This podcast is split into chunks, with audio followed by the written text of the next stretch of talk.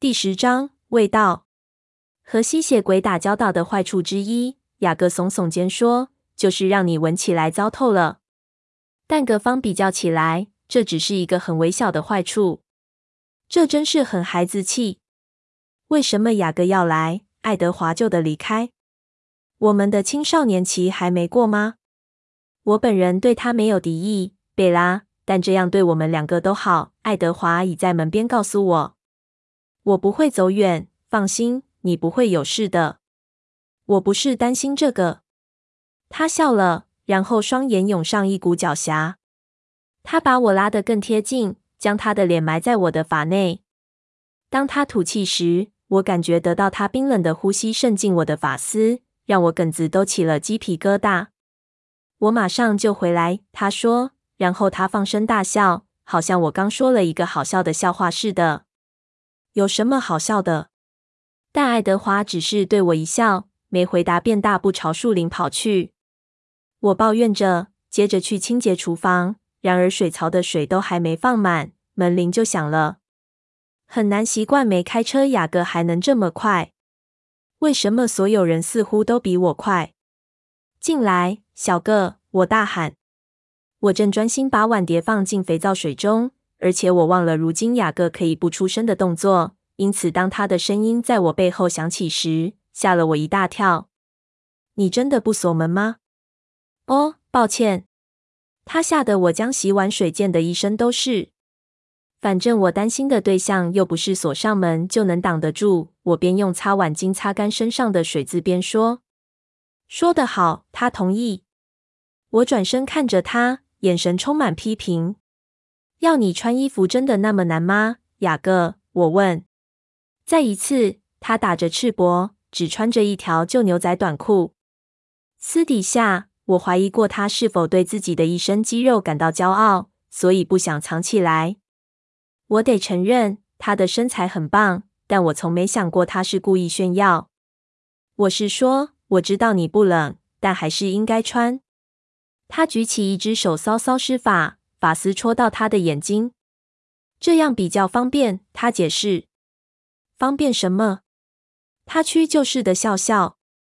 要带件短裤在身上已经很不容易了，更别说是一整套衣服。我看起来像什么？背着东西到处跑的骡子吗？我皱眉。你在说什么，雅各？他的表情有些优越。好像抓到我没注意到什么明显的事似的。当我变身时，我的衣服不会凭空出现和消失。我跑的时候还得带着它们。原谅我想减轻负担。我改变脸色，低声承认：“我猜我没想到这一点。”他笑笑，指着一条黑色的皮绳，像一股纱线一样细，在他左小腿下方绕了三圈，像条足链似的。我原本没注意到。现在才发现他还打赤脚，这不是赶流行，口中含条裤子赶路并不怎么好受。我不知该怎么回话。他笑了。我这样打赤膊会让你不自在吗？不会。雅各又笑了。我转身背对他，专心洗碗。我希望他知道我脸红和他问的这个问题无关，而是因为我刚问了一个笨问题，觉得有点糗。嗯。我想我该开始工作了。他叹气。我不想让他有借口说我这边太懈怠。雅各，那不是你的工作。他举起一只手，不让我说下去。我是自愿的。现在那个侵入者的味道在哪最重？我想应该是我房间。他眯起眼。对此，他跟爱德华一样不高兴。我马上回来。我有条不紊地洗着手上拿着的盘子，唯一的声音是塑胶鬃毛刷在瓷盘上清洁的声音。我试着想听听头顶传来的声音，例如地板上走路的吱嘎声、门的开关声，但什么声音都没有。我忽然发觉自己一直在洗同一个盘子，未免洗得太久了点。于是我试着专心在手边的工作上。呼！雅各突然出声。就在我身后几寸远的地方，又吓了我一跳。啊，小个，不要这样！抱歉。这里，雅各拿起毛巾，替我擦拭身上被水溅到的字迹。我会补偿你的。你洗，我来冲跟擦干。好，我将盘子递给他。嗯，那味道很明显。对了，你房间很臭。我会买些芳香剂。他笑了。我洗，他擦，我们俩友善沉默的分工合作了好一会。我能问你一些事吗？我将另一个盘子递给他。看你要问什么。我不是想让你讨厌，我是真的好奇。雅各向我保证。好吧，说吧。他略略停顿。那是什么感觉？有个吸血鬼男朋友是什么感觉？我翻翻白眼。最棒的。我是认真的。这想法不会让你不安吗？不会吓坏你？从来不会。他沉默地接过我手中的碗。我偷瞄一眼他的脸，他皱着眉，下唇突出。还有问题吗？我问。他皱皱鼻子。嗯，我好奇你是否你知道的亲吻过他。我笑了。是的。他抖了一下。呃，人各有志，我自言自语。你不担心他的毒牙？我猛打一下他的手臂，甩了他一身洗碗水。少来了，雅各。你知道他没有毒牙。差不多啦，他低声说。我紧咬着牙，超用力洗着一把剔骨刀。我能再问一个问题吗？当我将刀子递给他时，他轻声说：“一样，只是好奇。”好吧，我顿声说。他把刀子拿在手上，在水龙头底下翻来覆去冲着。当他开口时，很像在低语。你说只剩几周，那到底是何时？他说不下去。毕业后，我也低声回答，小心翼翼地看着他的脸。这会让他又生气吗？好快，他闭着眼，屏住气说：“听起来不像是个问题，而像是悲叹。”他手臂肌肉紧绷，肩膀僵硬。哇！他突然大喊。厨房里本来很寂静，他这声大叫将我吓得跳起一尺高。他的右手紧紧握成拳头，握住那把刀子。他松开手，刀子落在琉璃台上。他掌心有道又长又深的伤口，血沿左手指滴下来，落在地板上。该死！哦，他抱怨。我头昏反胃。一手抓紧琉璃台边缘，边用嘴巴深呼吸，强迫自己保持镇定，这样才能照顾他。哦，不，雅各！哦，该死！拿去，包住伤口。我将擦碗布塞到他手中。他转身避开我。没事的，贝拉，不用担心。头晕目眩的我，觉得屋里的东西好像开始微微晃动。我又深吸口气。别担心，你割伤手耶。他不理会我塞给他的擦碗巾，将受伤的掌心放在水龙头下，用水冲洗伤口。水被染成红色，我看得头昏脑胀。贝拉，他说。我不敢看他的伤口，只能抬头看着他的脸。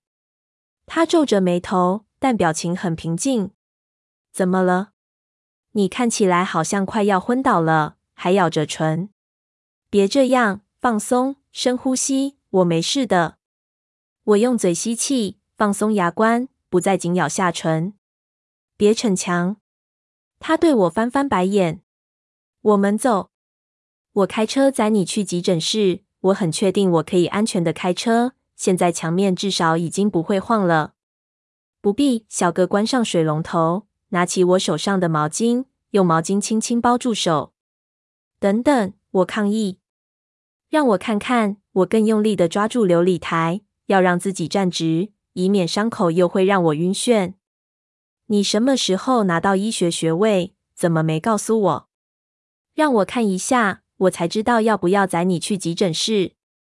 他假装装出一个讨厌的神情。拜托，不用啦。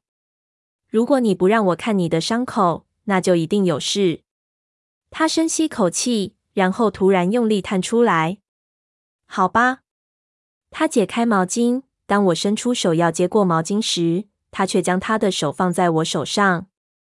这花了我几秒钟的时间。我还将他的手翻过来，虽然我很确定他刚才割伤的是手掌心。我翻转他的手，最后才找到一道丑陋的粉红色隆起伤疤，是那个伤口留下的唯一痕迹。但你刚还流好多血。他抽回手，双眼定定地看着我，眼中带着忧郁。我好的很快。我想也是，我夸张的说。我刚才明明看到一道明显的伤口，看到血流进水槽内，血的新鲜味道差点害我腿软。那应该要缝合的结痂，应该要花好几天，然后要好几周才会变成粉红色的伤疤，像现在留在他掌心的那道。他苦涩的笑了笑，握拳重对自己的胸口。狼人，记得吗？他盯着我，过了很久。好吧，我最后终于说。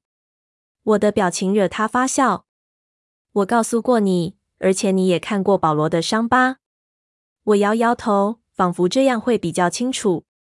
那有点不一样，这是第一次亲眼目睹。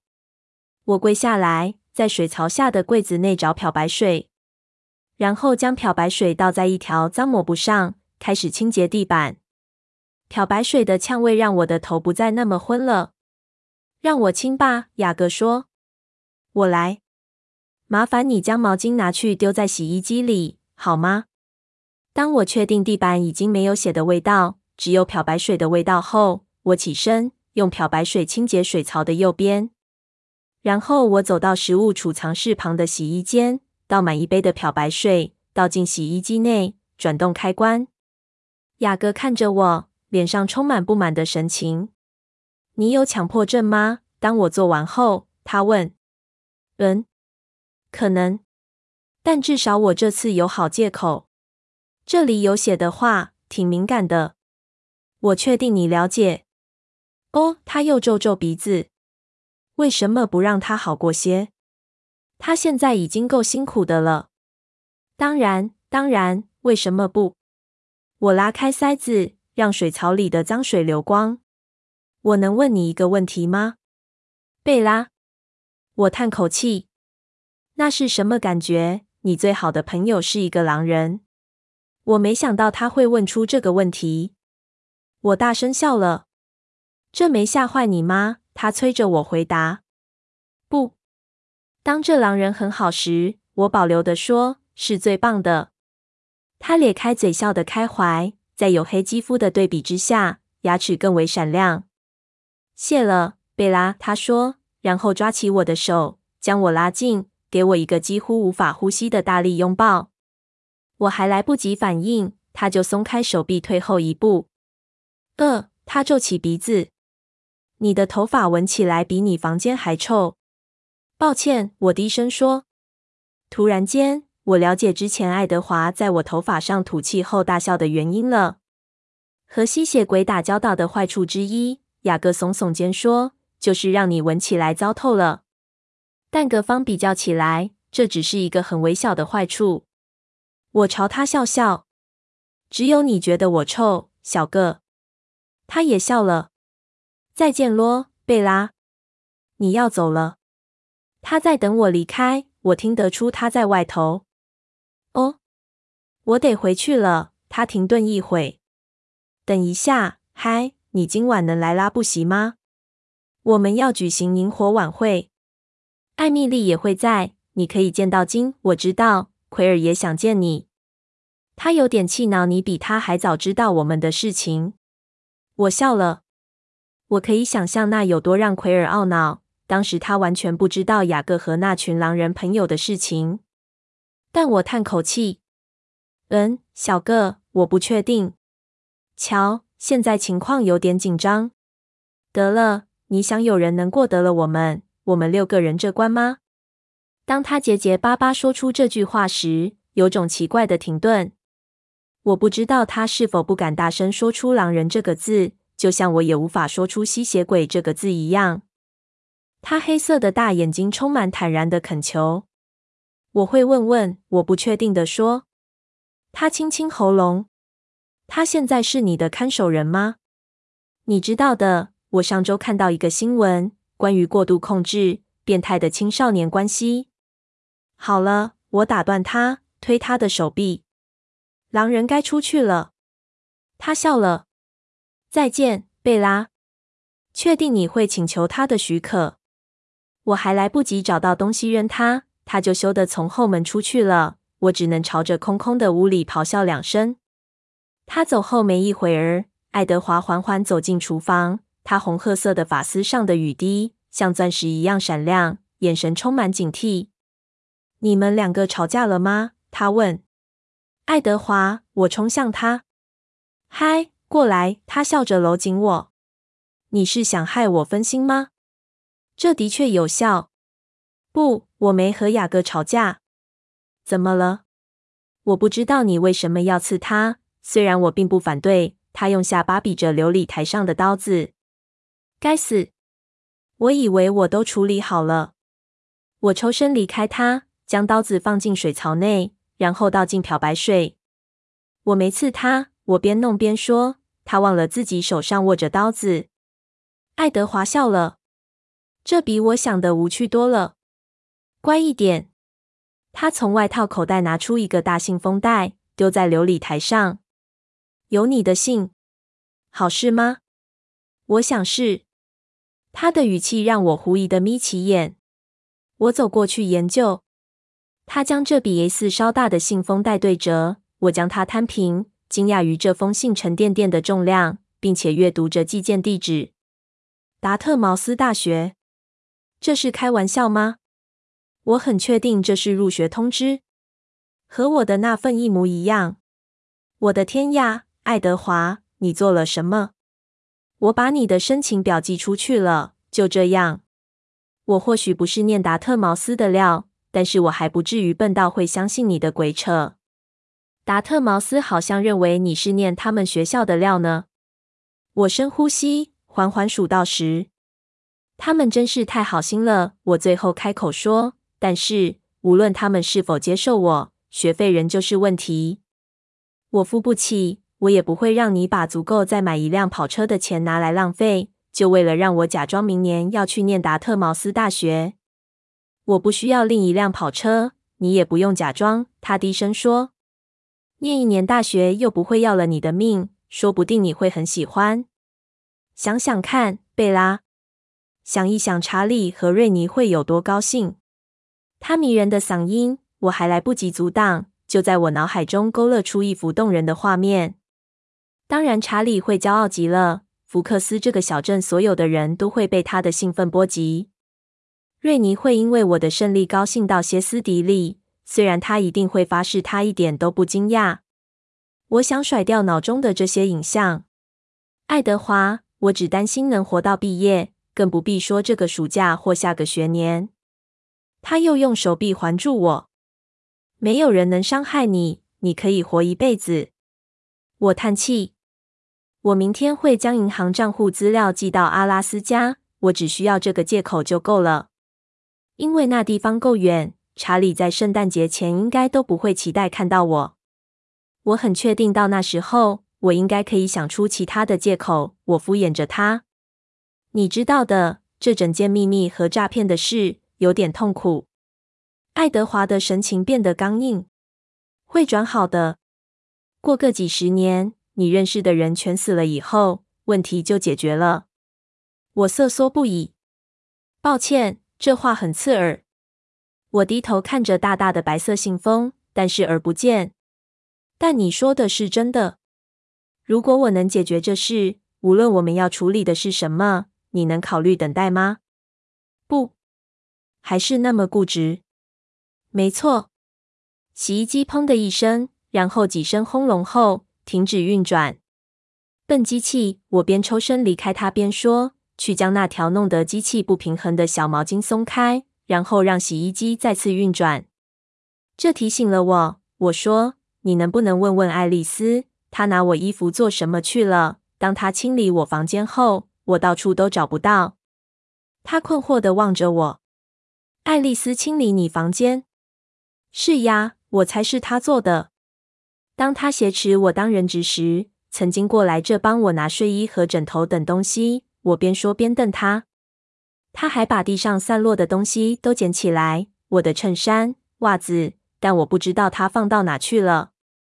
爱德华还是困惑的看着我。一会后，他突然间变得严肃：“你何时知道东西不见的？”我从假睡衣派对回来后。怎么了？我不认为是爱丽丝拿走那些东西。她没拿你的衬衫、枕头。被拿走的东西都是你穿过的、你摸过的和睡过的。是啊，怎么了，爱德华？他表情很紧张，因为那些东西有你的味道。哦，我们互望着彼此好久好久。我的访客，我喃喃说。他来收集线索、证据，证明他找到你。为什么？我低声问。我不知道，贝拉，但我发誓我会弄清楚的。我会的。我知道你会的。我依着他胸口，靠着他，然后发现他口袋内的手机在震动。他拿出手机，瞄一眼来电号码，正是我想谈谈的人。他低声说，然后打开手机说话。卡莱尔，我……他顿时住口，听着对方说。他紧张的听了好一会，然后回答：“我会去看看。”听着，他解释我东西不见的事，但我从他这一边的情况听来，卡莱尔也不明白是怎么回事。可能我该去。爱德华没把话说完，瞄了我一眼。可能不用，别让艾蜜特单独行动，你知道他的。至少让爱丽丝监看着。我晚点会弄清楚。他关上电话。报纸呢？他问我。呃，我不确定。要干么？我得看看。查理已经丢掉了吗？可能。爱德华不太高兴。他马上又回来，法上又多了一些闪耀如钻的雨滴，手上拿着一张湿报纸。他将报纸摊在桌上。很快看着头条新闻，他轻身向前，专注于他现在阅读的主题，一根手指追踪着他感兴趣的部分。卡莱尔是对的，是的，太拖泥带水了，年轻又疯狂，还是一个死亡愿望。他自言自语，低声说：“我从他身后越过他肩头偷看。”西雅图时报的头条：谋杀传染持续，警方毫无线索。那和查理几周前抱怨过的内容大同小异。大城市内的暴力使得西雅图进入全国谋杀率的热门排行榜。故事不太一样，不过死亡人数持续攀升，情况变糟了。我低声说。他皱眉，整个失控了。这不可能是一个新生的吸血鬼干的。怎么回事？好像他们不知道佛度里似的。可是很有可能。我猜没人对他们解释过规则，那会是谁创造出他们的？佛度里，我重复，忍不住打了个寒战。这正是他们例行会去扫荡的情况，以免这些威胁暴露出我们的存在。几年前，他们去亚特兰大平息一片混乱，但没像这次那么糟。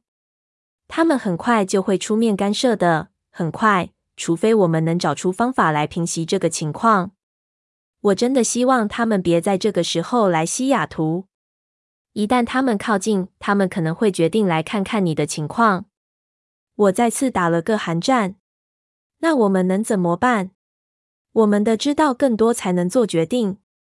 可能，如果我们和这些年轻的谈谈，解释规则，就能和平的解决。他皱眉，好像他不认为这有机会。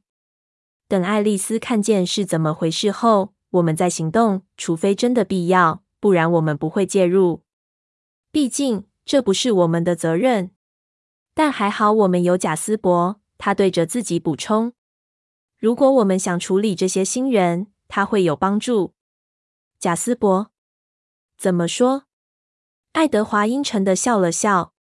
贾斯伯是年轻吸血鬼专家。你说的专家是什么意思？你的自己问他。那是他的故事，真是一团乱。我咕哝，没错，真有这种感觉，对吧？好像所有的事情全都一起找上我们了。他叹气。你可曾想过，如果你没爱上我的话，你的生活可能会容易些？可能，但那就不叫生活了。那是对我而言，他安静地修正。现在，我想，他露出一个讽刺的笑容。你有事情要问我吗？我茫然的看着他。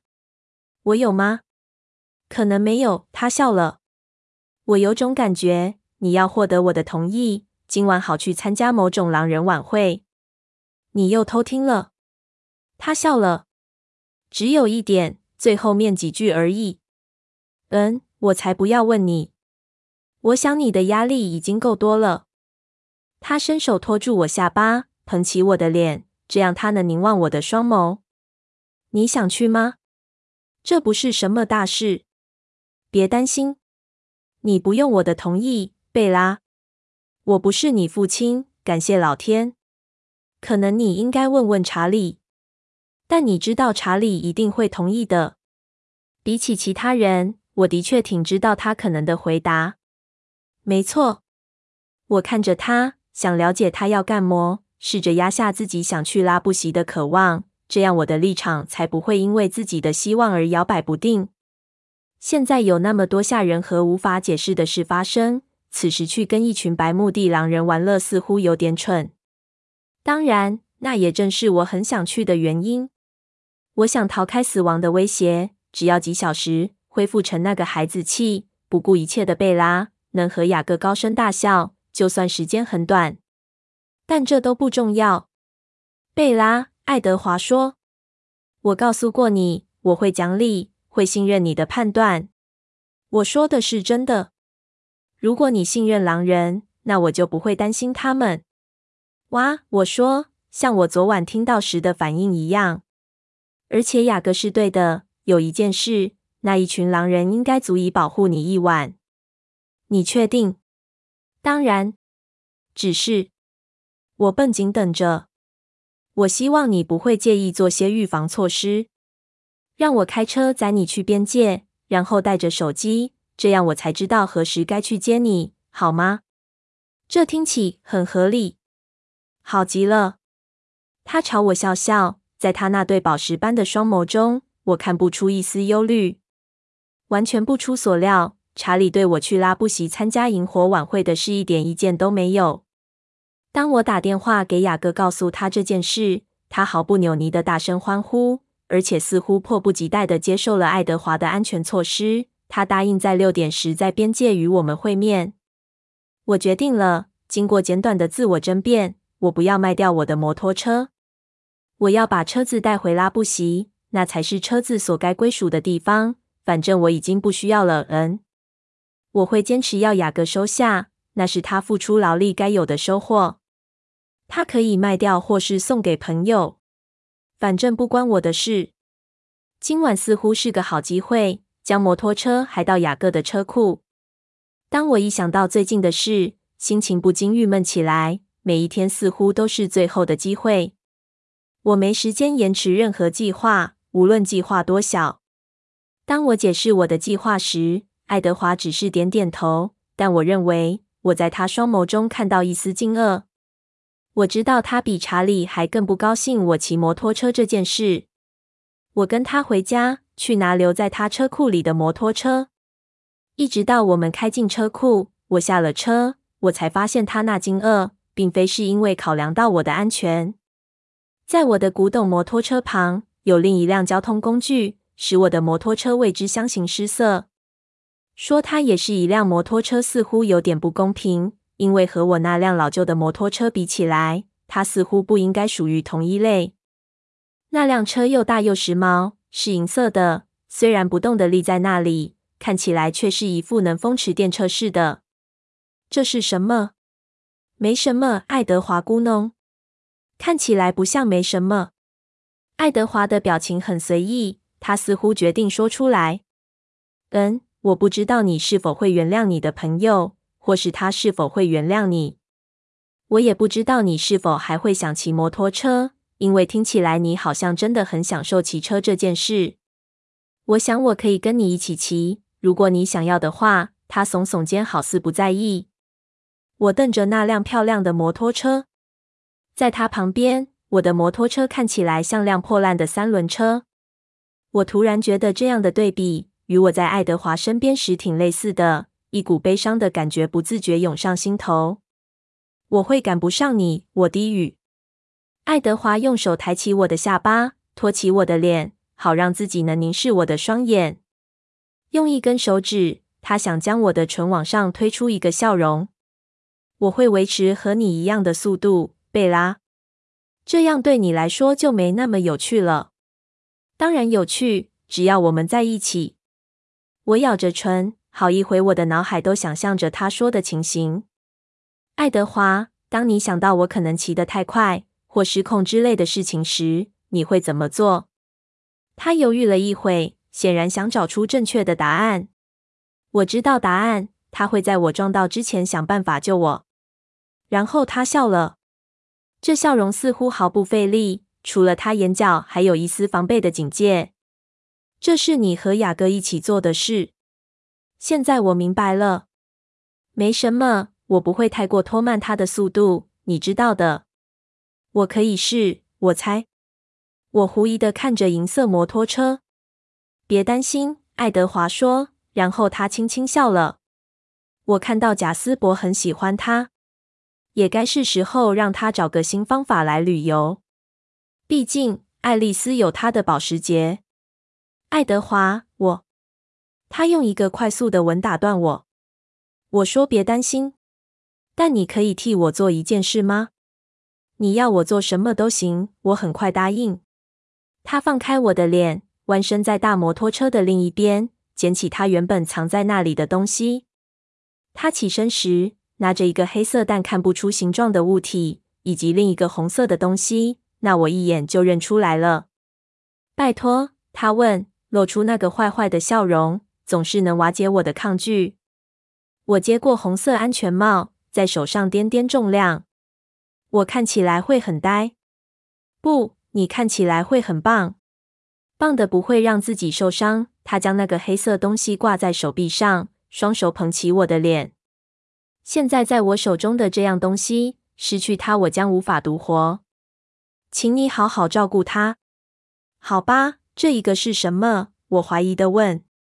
他笑笑，抖开一件好像有什么衬垫的衣服。这是一件摩托车外套。我听说飙车不太舒服，我自己是不知道啦。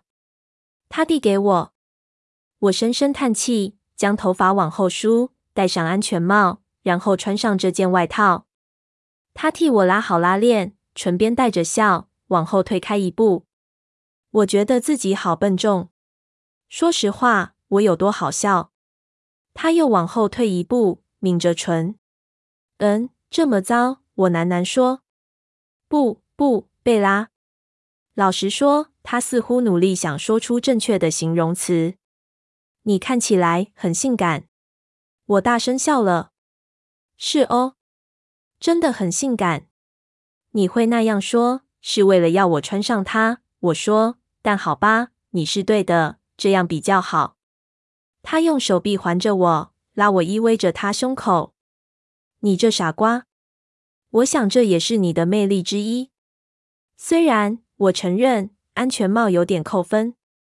然后他摘下我的安全帽，这样他才能吻我。晚点，当爱德华载我去拉布席，我发现这前所未有的情况带给我一种奇怪的熟悉感。我过了好一会才想起似曾相识之处。你知道这提醒了我什么吗？我问。就像我还是孩子时。瑞尼送我到查理家过暑假，我觉得自己好像七岁。爱德华笑了，我没说的很大声，但最大的不同处在于，当时瑞尼和查理两人的关系好多了。大约到达拉布席的半路上，我们绕过转角，发现雅各靠在一辆红色福斯汽车旁，那是他自己用各种零件改装的。雅各小心中立的表情，却在看到我在前座向他挥手后，露出了笑容而破功。爱德华将富豪车停在离他三十码处。你想回家时打电话给我，他说，我会在这里等。我不会太晚的，我保证。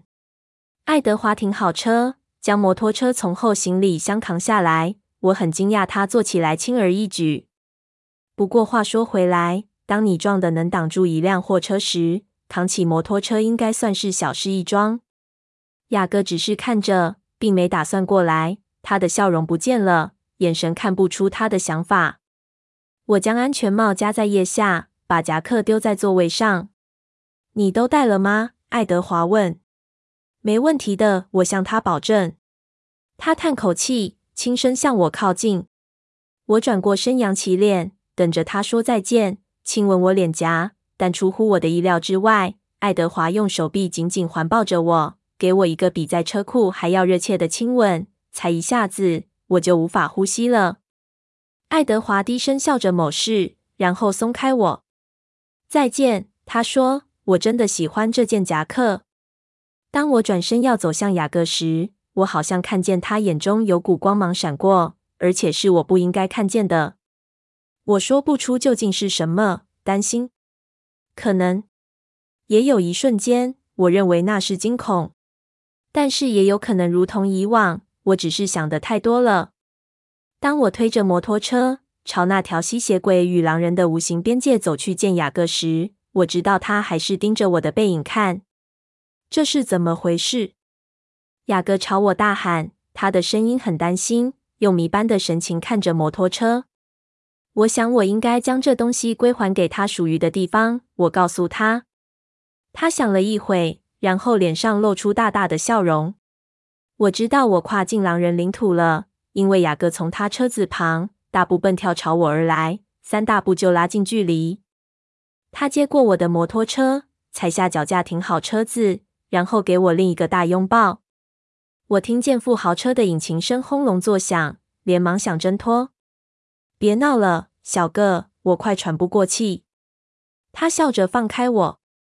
我转身想挥手道别，但银色车子已经消失在转角处。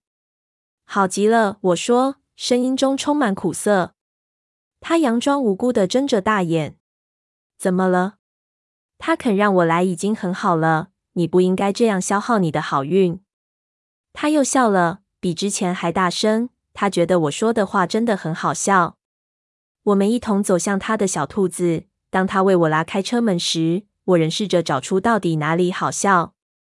贝拉，在他替我关上门时，他总算能开口说话，但还是笑个不停。